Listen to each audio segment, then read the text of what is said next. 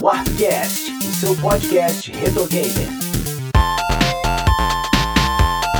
Sejam todos bem-vindos ao Arpcast. Eu sou o JP Moraes, estou aqui com Sidney Rodrigues, Olá, pessoas. Anderson da Rosa, lá do Meia Lua, Oi, pessoal. e fazendo sua estreia aqui no Arpcast, entre aspas, o Leandro Pereira do Ergo e do Fermata. Fala aí, pessoal. Eu digo entre aspas porque ele é a voz da vinheta do Arp News, né? Então quem acompanha aqui o trabalho já tá cansado de conhecer. É verdade. Mas seja bem-vindo, cara. Muito obrigado. É um prazer, cara. E no episódio de hoje, nós vamos falar sobre o programador David Crane, um cara que pode até ser que você não conheça ele de nome, mas com certeza já jogou vários dos seus jogos. Mas antes, vamos para os nossos recados. Todo o conteúdo da Warp Zone está lá em warpzone.me. Twitter, Instagram e Facebook são barra warpzone.me. E outra coisa é vocês avaliarem a gente lá no iTunes, hein? é muito importante. E agora existe um grupo lá no Telegram que você acessa através de t.me barra warpzone.me. Bom, galera, hoje eu acho que produzir um jogo é, pode ser considerada uma tarefa relativamente mais fácil, né, do que há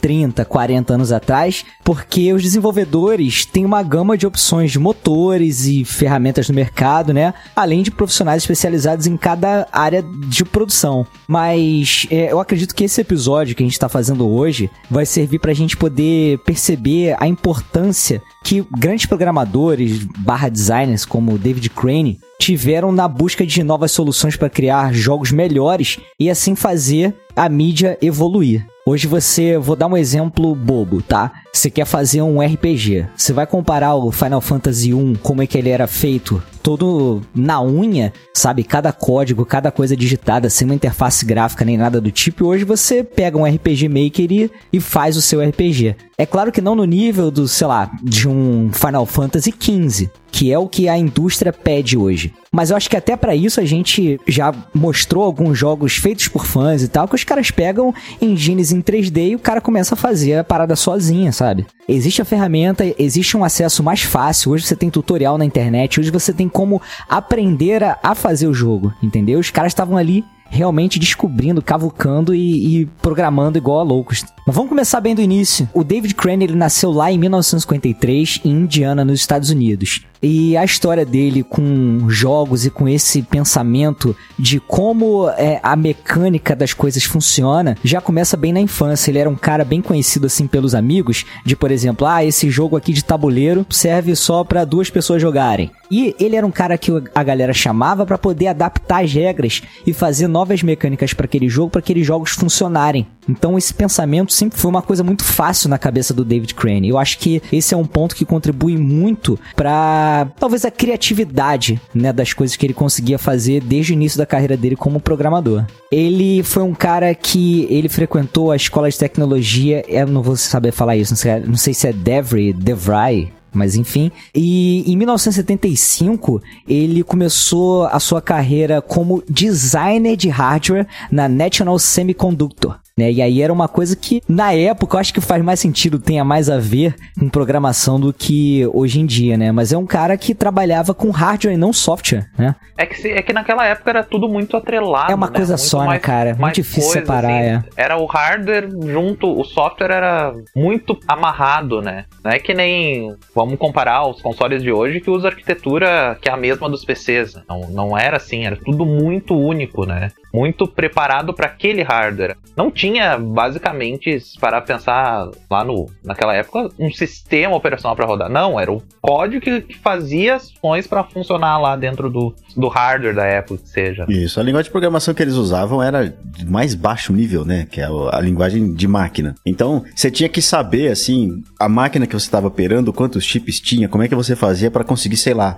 guardar aquela quantidade, aquele número na memória, quantos bytes você ia reservar, etc. Então, é assim, é isso. Não tinha um sistema operacional, não tinha um motor para rodar em cima e a linguagem era feita específica para aquele hardware, né? A linguagem não, a, a programação em si, né? As instruções, né? Pode-se dizer isso ou não? As instruções Isso. As instruções de processador, principalmente, né? E aí, em 1978, ele mudou de carreira e começou a trabalhar com design e programação dentro da Atari. E aí ele trabalhou no que a gente vai colocar entre aspas aí, mas é o sistema operacional do Atari 800, que foi algo aí que veio antes do mais conhecido console da Atari, que é o, o 2600, né? É, esse sistema operacional, cara, do Atari 400/800, ele era um sistema operacional gráfico já pra época, é, é meio o sistema da Apple é igualzinho, cara, só que tem o logo da Atari. Eles refizeram lá, fizeram janelinha.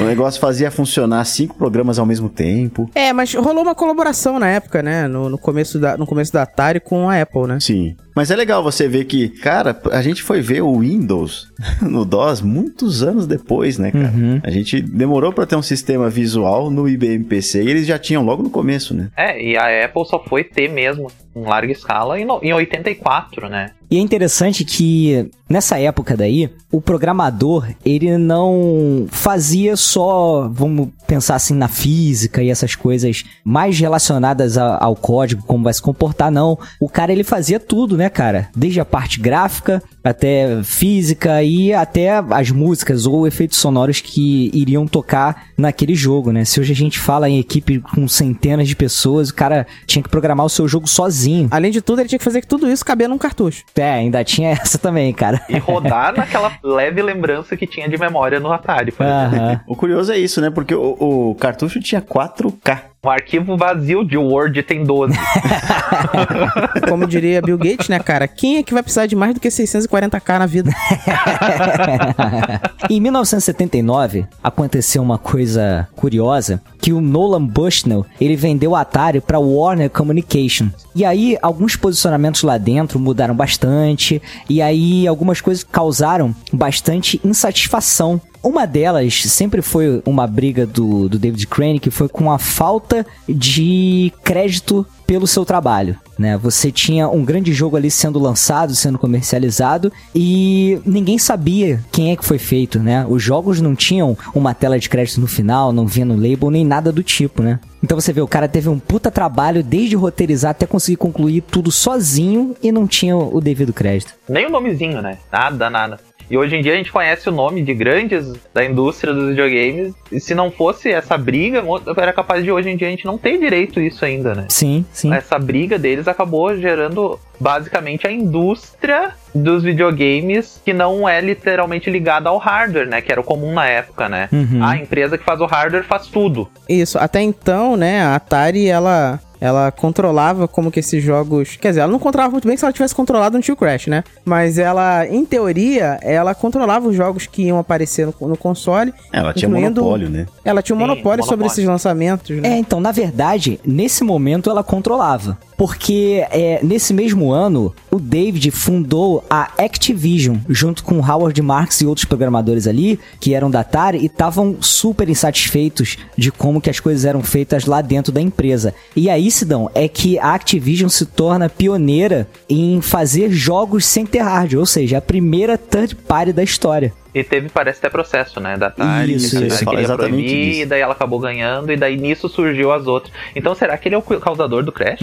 Olha aí. que é ele que abriu vi- a porteira? É, pode ser. Eu vi uma entrevista com o Al Miller, que é um dos fundadores, né? Foi Al Miller, Larry Kaplan, Bob Whitehead e o David, né? Eles falaram que, assim, eles estavam insatisfeitos com a Atari, né? E eles chegavam pros chefes e falavam, cara, a gente queria pelo menos colocar o nome ali. Ah, não, porque você é menos, você, você é só uma engrenagem dentro dessa máquina. Você não é mais ou menos importante do que o cara que tá lá na manufatura do cartucho. E aí eles falavam, não, a gente queria também uma parte, porque, cara, a gente faz os jogos, vocês vendem milhões de unidades. Eu queria um percentualzinho aí, não, não vai ter e tal. Daí eles ficavam muito bravos. Aí eles foram juntando dinheiro, cara, esperando serem processados pela Atari. Ele, Cara o Al Miller né, cara? construiu máquinas na casa dele pra fazer engenharia reversa. Então os quatro se juntavam lá pra eles fazerem os computadores que eles iam trabalhar pra fazer jogos pra Atari. Eles se prepararam, cara. Fantástico, né? É, não, é, cara, eles, eles começaram a destinar. Tinham, assim, quase que um fundo, é, que era uma, uma parte das vendas de jogos que eles foram lançando, já aguardando o processinho, né? É. Que vi- que viria, inevitavelmente viria, né? Então, Aham. assim, eles já estavam muito bem preparados pra essa. Porque assim, a Atari era gigante da época, né? Então, assim, você começa um movimento ali como uma empresa de quatro caras numa garagem, é, é complicado, né? Mas esses quatro, eles eram responsáveis por 60% do faturamento da Atari, cara. Cara, deve ser muito triste, né? E você ganhando o salário de, do programador básico, né, cara? E vendo a empresa realmente crescer e virar uma empresa mundial, milionária, é, às custas do trabalho deles, né? E, se- e assim, é- é- é- eles não faziam só a atividade deles. Eles faziam a atividade deles por 16 horas por dia. Eles iam ajudar outras equipes, eles ajudavam o pessoal de hardware, eles ajudavam outros programadores. Eles não estavam simplesmente se dedicando pra ganhar um salário. Eles Exatamente. estavam dando sangue, né? No período que o David tava lá na Atari, ele produziu ao todo quatro jogos, um não foi lançado. E acho que dá pra gente dar um destaquezinho pro quê? Pro Outlaw, acho que é o melhorzinho deles, né? Eu acho um jogo bem bacana, né? Um jogo que você controla um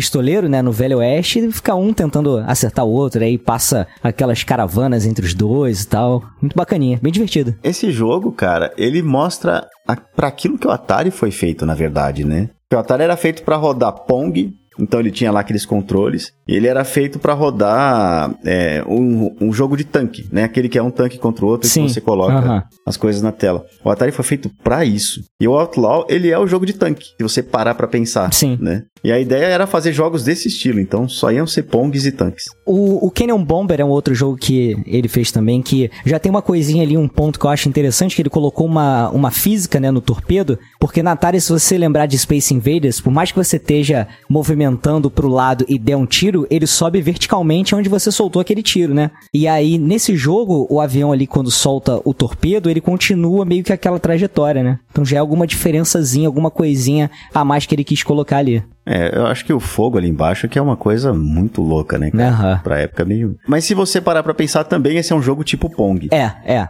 Ainda não é o, a, a grande diferença que ele fez, né? Bom, e aí começou a, a produzir os jogos lá dentro da Activision. O que, que dá pra gente destacar aí primeiro? Talvez o Grand Prix, né? O Grand Prix, ele por si só, já é uma, uma grande revolução ali dentro dos consoles, porque ele teve que dar algumas soluções para esse jogo poder funcionar. A programação do Atari, ela tem uma coisa engraçada, que se você tiver um objeto e você coloca ele para sair pela tela do lado direito, ele começa a aparecer uma parte dele do lado esquerdo. É como se ela fosse uma um cilindro, né, a grosso modo assim, vamos dizer. Igual acontece no Pac-Man, né? Que você sai por um lado Exato, e chega no outro. Exatamente. E aí, é, ele teve que dar um jeito nisso porque ele queria colocar os carros passando. E aí, quando o carro passava, aparecia a ponta dele do outro lado, né? E aí, isso era um, um grande problema. Então, qual foi a sacada dele? Ele criou gráficos diferentes para o carro, já faltando aquele pedacinho do carro que iria precisar tirar depois que ele passasse da tela. Então, na verdade, o carro ainda tá aparecendo do outro lado, é que um pedaço dele é invisível. Não tem metade dele, entendeu? E ele vai diminuindo, diminuindo até o carro ser um risco só e, e desaparecer. De- desses jogos também teve. No, no- no mesmo ano teve Freeway, né? Aquele de atravessar a rua. Da Isso. galinha Sim. atravessar a rua, né? Eu adoro a história desse jogo, né? Porque eles estavam indo pra um evento de jogos, né? E aí eles viram um homem tentando atravessar ali uma freeway e o perigo daquilo, né? E aí ele falou, cara, isso, isso dá um jogo. Aí ele chegou, começou a programar. Esse jogo ficou muito colorido, o que é legal, né? Os carros Sim, com cores é. aleatórias. E aí ele começou a programar e tal, e aí ele, ele tava a ponto de lançar e chegou um cara e falou assim, cara, eu acho que você devia fazer uma galinha atravessando a rua. aí ele, mas por quê? Aí ele falou, porque assim, ó, a gente vai responder por que, que a galinha atravessou a rua. No evento que a gente vai fazer, eu vou colocar um cara vestido de galinha e não tem um homem morrendo. Aí ele, cara, é muita coisa legal pra uma coisa só. Vou fazer com galinha então. E, cara, é, quem ouve bastante, me ouve bastante nos podcasts sabe que eu tenho um problema com atravessar a rua, principalmente em datas festivas. Aí um outro jogo dessa época, e aí é- esse é só porque ele é diferente, que é o Kabum. O Kabum tem um cara que fica soltando bombas e você embaixo vai pegando, né? Esse jogo, ele é pra você jogar com os pedals, você não consegue jogar com joystick, né? E ele é diferente dos outros porque ele é muito rápido, cara. Você tinha que ficar olhando onde o ladrão tá e atrasar o seu movimento ali embaixo no pedal pra conseguir pegar as bombas. E foi tipo um jogo muito hardcore pra época, né? Ele era, Maneiro. ele era diferente. Então, galera, acho que dá pra gente passar já pro ah, o que talvez tenha sido o jogo que ele teve mais reconhecimento, né? Que é o Pitfall, lá em 1982. É engraçado que ele passou muito tempo trabalhando no personagem que seria o protagonista, né? O, o Pitfall Harry. Porque, assim, tinham muitos jogos na época, mas trabalhavam muito com ah, objetos inanimados, né? Carros, aviões e tal. Ou quando era um ser humano, não era muito bem um, um- um ser humano, né, cara? Parecia mais um ícone que representasse um, um ser humano do que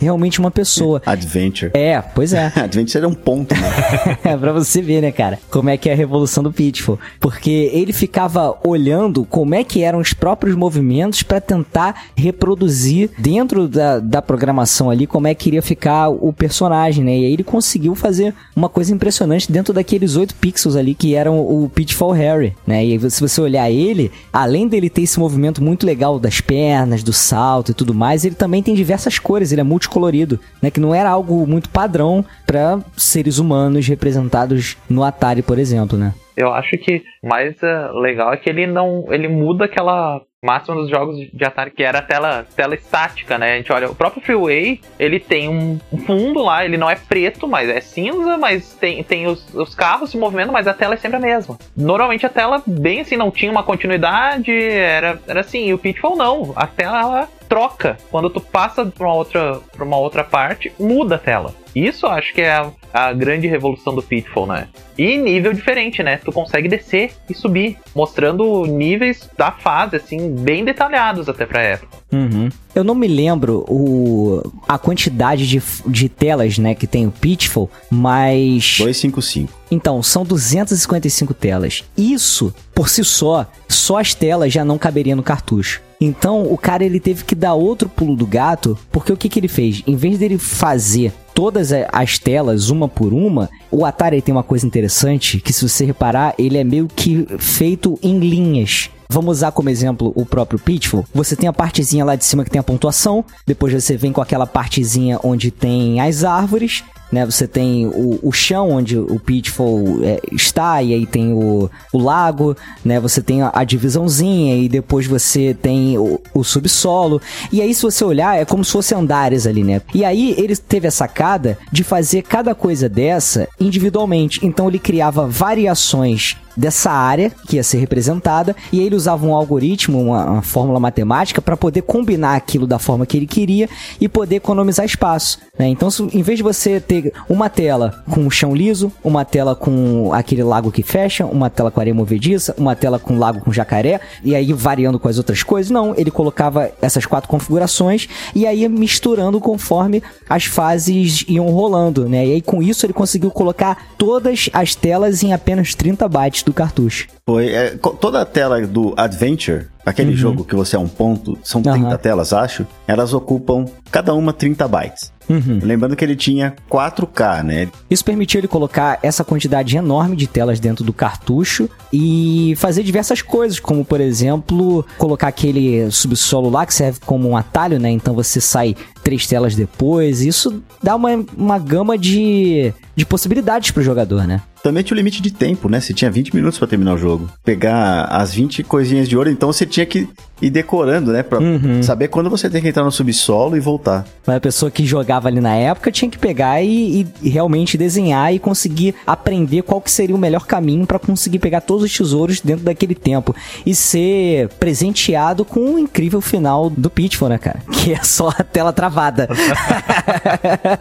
Mas outra época, né, gente? Você podia tirar uma foto e mandar pra Atari. Sim, e aí você isso. recebia na sua casa um patch, né? Um, um- Aham. Um bordado pra você costurar no seu casaco. Era a platina daquela época, meu amigo. Tá É que legal, né? Mas é legal que até no, no Pitfall tem essa questão até do tempo, que a maioria dos jogos ainda era só quem faz a maior pontuação. Uhum. E o. Pitfall tem várias coisas junto, né? Aham. Por isso que, que ele é tão marcante, né? Além do design ser diferente, tem tempo, tem pontuação, tem Vida. isso, tem muita coisa junta num jogo só, né? Mas aí, cara, o Pitfall ele foi tão revolucionário na sua época que ele vendeu mais de 4 milhões de cópias e ganhou o prêmio de jogo do ano de 1982. Não é pra menos, né? Se eu não me engano, cara, ele é o segundo jogo mais vendido do Atari e ele perde só pra aquele porte maldito do Pac-Man, horroroso. Dá pra você ver o que, que o hype não faz, né, cara? O pessoal queria ter o Pac-Man na casa, comprou. Esse ano ainda tinha uma outra, um outro jogo maravilhoso na Atari, cara. Que era da Carol Shaw lá, o, River Raid, né? Sim. O River Raid, ele tem até uma história interessante do envolvimento do, do David Crane, que a Carol Shaw, ela tava programando e ela queria colocar aquele ruído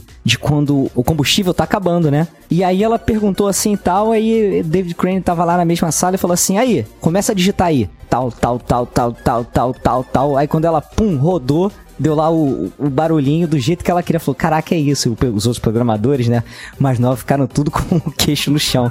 Como é que o cara conseguia fazer de cabeça, cara? É, cara, aquele meme do Hackerman é baseado nisso. É.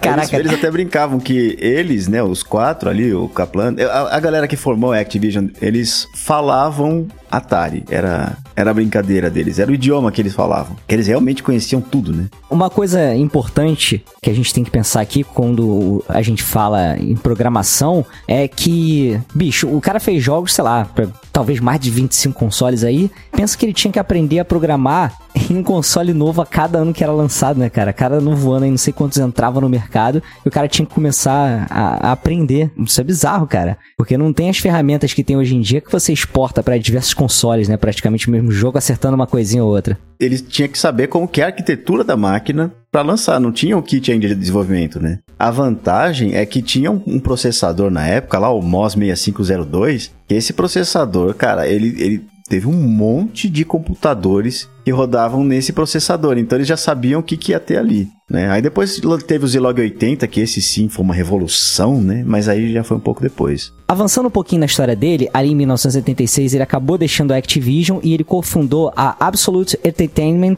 com o Gary Kitchen. Em 1995 ele deixou a Absolute Entertainment e ele passou para outra empresa, né, que ele cofundou, a Skywords Technologies, com o Gary Kitchen também. E ele atualmente, cara, trabalha como desenvolvedor independente de videogames e consultor. Ele lançou aí diversos jogos para smartphone, etc. Mas a história dele eu acho que é mais de um legado do que ele fez, do, dos pulos e da, das coisas que ele inseriu com Pitfall e diversos jogos do passado, do que o que ele faz realmente hoje em dia, né? Acho que ele alcançou um status assim que o passado dele acaba sendo é, algo que tem que ser lembrado por todos nós. É, ele, ele também é o cara que ajudou a fundar esse conceito de esse jogo é desse cara. Isso é importante, cara. Eles lá na Activision começaram com essa coisa de botar o título bem grande aí, programado, criado por fulano de tal no próprio label e tal. Então isso deu visibilidade para os programadores, né? O que eu acho correto, cara, porque como se fosse um livro, né? Você tem que saber o autor, como se fosse um filme, você tem que saber quem roteiriza, quem escreve, quem dirige, né? Isso é uma, é uma assinatura importante. E aí, quando o cara escreve isso, você pode buscar outros jogos que aquele cara fez, né? É, e naquela época eles eram tudo isso que tu falou, né? Roteirista, design, é, programador, é tudo isso, isso junto, né? Aham. Uhum. Sim, mas também é um problema que aí o cara ganha uma responsabilidade que antes ele estava escondido, né? Atrás da, da, da empresa. Ele podia assinar lá. Ah, quem que fez esse jogo aqui? O cara que escreveu ET se lascou, cara. Sim, coitado, né, cara? O cara era um bom programador que não, não teve tempo suficiente para poder trabalhar. É, ele fez jogos bons, né? Mas aí já tinha essa política de colocar o nome do cara. Mas é, também é isso, é um atestado de qualidade. Você vê assim, pô, eu gosto dos jogos do David Crane, é. vou comprar esse novo. Uhum. Era uma responsabilidade por um lado, por outro, é, era, né, era a tua responsabilidade também. E eles tinham liberdade, né, na Atari. Isso era coisa do Nolan Bushnell, né, de falar assim, faz um jogo aí. E era isso, você podia fazer o jogo que você quisesse. E aí o David tinha isso de o que que é o próximo, o que, que as pessoas vão querer daqui a pouco. Ele pensava no futuro, ele não pensava no. Vou copiar aquele arcade aqui agora, né? Gente, então acho que dá pra gente falar sobre alguns dos jogos aí da carreira dele. Eu vou deixar esse, esse bloquinho final aqui bem livre pra gente poder comentar. Eu acho que o Anderson tem um, um, um ressentimento com ele aí por ter gasto dinheiro com, com controle, cara. Você quer falar um pouco disso também? não, até que não, porque eu não joguei tanto Atari assim na minha vida, mas. Uh -huh. uh, virou no, é, conhecido que Decathlon era o destruidor de controles, né? então, e ele programou Decathlon também, né? Uhum. Que, é, aquele joguinho lá de, de, ficar marretando os botões lá pra, pra conseguir fazer a corrida, o pulo, as coisas tudo. Então, Uhum. que é um jogo conhecidíssimo também, né? Sim, cara, é um grande sucesso, é um bom jogo, né? O problema é o que ele tem esse efeito colateral, cara. É, né? Ele teve essa ideia que ter as Olimpíadas de 84, né? Sim, aham. Que eu não lembro agora onde foi, mas acho que foi na Califórnia, Los Angeles. Bom, foi nos Estados Unidos, né? As Olimpíadas. Aí eles queriam lançar um jogo pra isso e ele falou assim: cara, tem que ser um jogo que o cara vai suar. Olha aí, cara, Nintendo achando que inventou essa história com o Wii, caramba, nada disso, cara. Mas é muito legal, né? Ele falou assim: ah, o cara vai ter que suar, então ele vai ter que chacoalhar esse negócio aqui indefinidamente, cara. Eu tive um amigo que ele, ti- ele pegava o, o controle, ele tirava o manche, né? Ele abria o controle e aí ele apertava os botões, porque embaixo do, do, do joystick, né? Você tira ali o. Cara, são quatro botõezinhos numa placa. Ele tirava e ele apertava na placa direto pra jogar. ah, entendi, botava um dedo em cada uma e ficava Isso. alternando. E aí, lógico, né? Jogava mais que os outros. Pelo menos ele não quebrava o controle, né? O que mais que a gente tem aí? Eu acho que o Leandro quer falar um pouquinho de Pitfall 2. É, cara, é, é um jogo que eu nunca tinha jogado. Aham. E aí eu fui, né, quando a gente tava olhando pra pauta e tal, o Atari tinha um problemão, um problemão sério. Tinha 128 bytes de RAM, mas você só conseguia usar 8. Que maravilha. Era um problema de hardware muito. Já não né, tinha quase nada, ficava com menos ainda. Isso. E aí o Dave, o David, ele conhecia muito bem o Atari. Ele lembra, até- até onde eu vi, ele falou assim, cara, quando o engenheiro disse que ele ia fazer tal coisa, a gente ficou muito chateado com ele. Porque eles precisavam cortar custos, né? E acabou que teve esse problema aí, era um problema de hardware. E ele descobriu um jeito de ultrapassar ali o, o- no hardware, né? E ele conseguia liberar toda a memória restante. E aí com isso, cara, ele criou um chip que ele colocou dentro do cartucho. A gente também acha que foi a Nintendo que fez isso lá no Star Fox, né? Mas não, ele tinha feito esse chip que era o DPC. Oficialmente, o nome do, do, do- do chip é Display Processor Chip. É um nome bem estranho se você pensar, porque ele tá numa ordem meio esquisita. Porque na verdade é David Patrick Crane. Fantástico. E aí ele cara. liberou, cara, o jogo pra ter é, música de fundo, cara. Você vê claramente assim, são três faixas de música, né? Você tem a parte percussiva, né? Você tem duas partes melódicas, ele colocou ali certinho. E o jogo é fantástico, ele é totalmente diferente. Ele tem aquele lance de scroll vertical, como tem em River Raid, né? Mas Uhum. é, isso funcionando dentro do jogo. Cara, tem checkpoint no jogo, tem vida infinita. É algo muito moderno, cara. Demorou pra gente voltar nesse ponto, sabe? Aham. Mas aí, né, esse chip que ia ser tão legal, ele já foi lançado em 84, então já tava rolando aí o, o fim, né? A crise dos videogames. E aí acabou que eles nunca mais usaram. Outro jogo lá que ele lançou em 84, mesmo ano de Pitfall 2, foi Ghostbusters, que é um dos maiores jogos para Commodore 64, o Commodore 64, né? Cara, esse computador foi o mais vendido da história dos Estados Unidos. Caraca, que louco. É, cara. a gente não conhece muito bem ele, mas ele, ele foi o computador mais vendido. E Ghostbusters vendeu horrores, assim. Ele não era o mais vendido, mas ele teve uma venda absurda e era bem legal. E aí em 85, cara, ele fez o Little Computer People Pessoinhas de computador. De computador, que é, cara, vamos lá, é uma casa onde vem morar uma pessoa e ela fica lá fazendo o que ela quer, então ela vai na geladeira, ela vai no fogão, ela assiste TV, ela toca piano e você pode pedir pra ela pra fazer coisas e ela vai fazendo. 85, cara, é o avô do The Sims. É o avô dele. É o avô do, do, do- daquele Tamagotchi, sabe? Em 89, ele queria fazer mais do que um jogo. Ele queria fazer um desenho animado, ele queria fazer brinquedos. E aí ele fez o A Boy and His Blob, que você anda com um blob ali, um, é um monstro, né? Um, um bichinho feito de doce e, pra, e você alimenta ele com doce. E aí quando você alimenta ele, ele se transforma, sei lá, numa escada pra você superar aquele Porra, cara. obstáculo. Ele é o, sei lá, cara, meio Shimu, sei lá, né, cara? Isso. O- aquele lá do Herculoides, né? Exatamente, cara. Acabou que não deu certo porque o jogo você tinha que descobrir o que, que aquele docinho fazia com o blob. Depois que você decorava, beleza. Mas aí o jogo tem hora que você tem que adivinhar o que vai acontecer. sabe? É. Ele até tentou fazer, né, um- uma sequência. Ele fez no ano seguinte, na verdade, já pra Game Boy. Ele é meio puzzle, né? Que você tem que descobrir o, o- o- qual power-up você vai usar nele pra poder passar daquela determinada situação. É, agora você me fez pensar se ele não é um, tipo, o primeiro puzzle, não lembro. 89 já devia ter outro, Já né? Não devia sei, ter. cara. Mas é um jogo bem legalzinho, cara. Vale a pena. Mas vamos lá, e passando um pouquinho pra frente, o que, que a gente tem? aí? Ele embarcou aí três jogos do, dos Simpsons, né? São joguinhos bem bacanas. É, eu não sei se é a mesma versão que eu joguei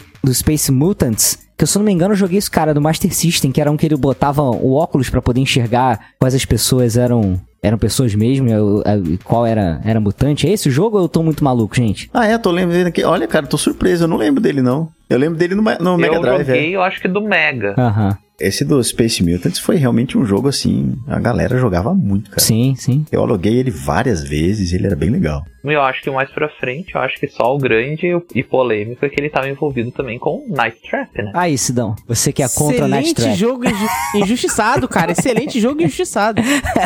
A Nintendo levou, cara, 25 anos para reparar esse erro. Era ele é, experimentando essa, aquela tecnologia, né, do FMV, né, que era aqueles jogos que você praticamente assistia vídeos e escolhia qual seria o próximo que você ia assistir, né? É, e com atores muito bons.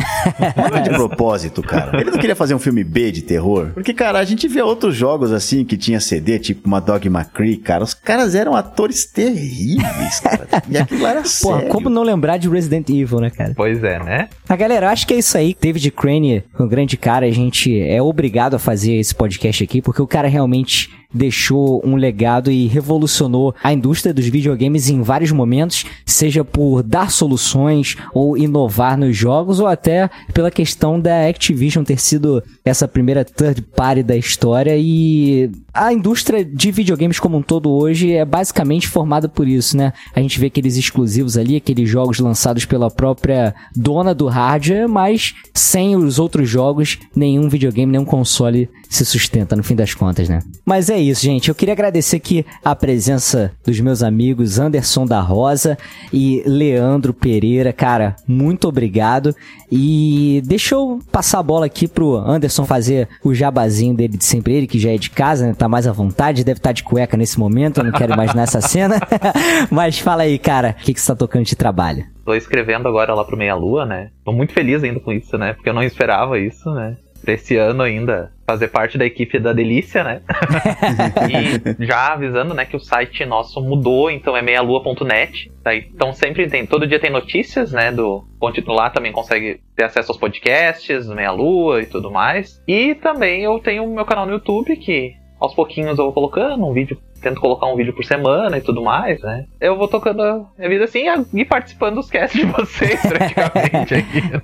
É verdade. Mas, cara, valeu demais aí por poder participar mais uma vez aqui, ficou muito legal. Eu que agradeço, mais uma vez o convite. E agora, passando a bola para essa voz maravilhosa aqui, cara, a gente recebeu a grande visita do Leandro Pereira. Cara, valeu demais. E se não fosse você, esse cast aqui não seria o mesmo. Você que é um cara que manja tudo aí de programação, de computadores. valeu demais, cara. E faz aí seu jabá. Seu jabás, né? Na verdade, que é mais de um. Não, eu que agradeço, cara. Eu, eu pouca gente lembra de mim para falar de programas, né? Mas eu sou programador também. Aham. E eu gosto muito, cara, de computadores de 8 bits. Eu sou meio bastante fascinado com isso. E quando eu vejo as soluções que esses caras davam, como eu tenho inveja deles. que época legal para trabalhar, cara. Eles tinham muita liberdade, mas também eles se matavam, né? Uhum. Mas eu venho lá do portal Fermata Podcasts. Tem vários podcasts, alguns se chamam Fermata, e tem o meu que é o Ergo, né? Então eu participo de todos lá. É um site, né, de podcasts de música em si. Então a gente tem review de álbum no Fermata Tracks, a gente tem entrevista com os artistas no Fermata Entrevista, a gente fala sobre os temas ali no Fermata, no Ergo eu conto histórias de música, a gente tem um karaokê, enfim, tem um monte de coisa lá que a gente faz. Eu sei que muita gente não ouve podcasts de música, mas vai lá dar uma chance pra gente. Deveria ouvir. Talvez você goste de algum deles. Bom, pessoal, vamos encerrando por aqui. E aquele lembrete de sempre, vai lá em warpcast.com.br, ouça o Geek Zone também. Não deixe de avaliar a gente no iTunes, estamos no Spotify também. E é isso, gente. Um abraço aí, valeu mais uma vez.